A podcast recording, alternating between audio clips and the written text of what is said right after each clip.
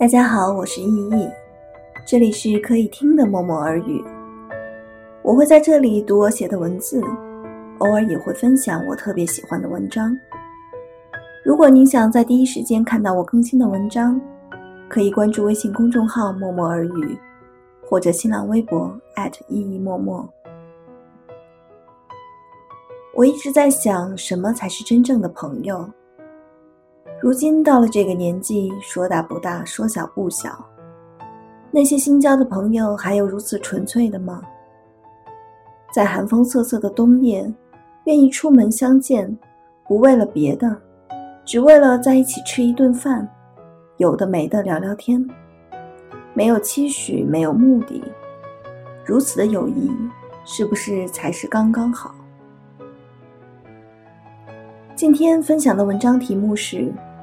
十年，最佳损友，谢谢你。朋友的生日，他在朋友圈里分享了陈奕迅的那首歌《最佳损友》的时候说谢谢。听着听着，很久都不会想起的时光，却丝毫没有褪色的浮现在脑海。我这一生中最美好的日子，大概就是十六到十七岁。比起十八岁之后懂得自己想要什么、为之努力的日子，虽然不算完美，却是最怀念的。闺蜜婚前的单身 party 难得又聚齐了好多人，虽然其中的大多数人早已不是单身，我们也再也不是烤肉摊上的少年，大口喝着酒，吃着串儿，在一个不足够安静却足够明亮的酒吧里。把进口的啤酒倒进玻璃杯，一点一点的优雅喝着。我们聊着当年的八卦，说起是如何联合起来和教历史的班主任男老师作对，还有那一次全班百分之九十的人都没有及格的物理考试。那次我没有抄到别人一道题，大概得的是最低分。文理分班之前，我们班掌握着全年级大部分的美女资源。有着跑步平均速度最快的男生和女生，足以在运动会上出尽风头；有着最没脾气的班主任，愿意睁一只眼闭一只眼的收着一样笔记的假条。我们的学校是市里有名的重点中学，却以素质教育著称。高一那一年基本上是放羊式管理，在别的学校补课补得昏天暗地的时候，我们周五下午只有两节课。三点刚过就可以放学，我们不愿意乖乖回家，要么在最后一节课的时候轮流装肚子疼，借口说去医务室，却溜到篮球场上占场地。一帮会打或者不会打球的女生伸着爪子乱挠两个小时，要么就是十几个人一起到学校门口挤上三辆出租车，分享刚刚流行起来的 KTV 唱歌。所以，十年后的现在，我们聚在一起，依旧可以毫不差错地为每一个人点歌，因为我们唱的还是和十年前一样的歌曲。后来，老师渐渐管得严了起来，下午放学也越来越晚，很多人中午开始不回家。我们借着依附大学的优势，拿着西安交大的饭卡，理直气壮地在大学校园里晃晃悠悠。如今想起来，不知道当时那些大学生看到我们这些小屁孩，心里到底是会嫌弃，还是会羡慕？就像我们今天羡慕那些还在大学校园里读书的孩子们一样。那年的夏天，法国梧桐长得甚是葱郁，光影斑驳映在每一张年轻的脸上。秋天下了一场雨之后。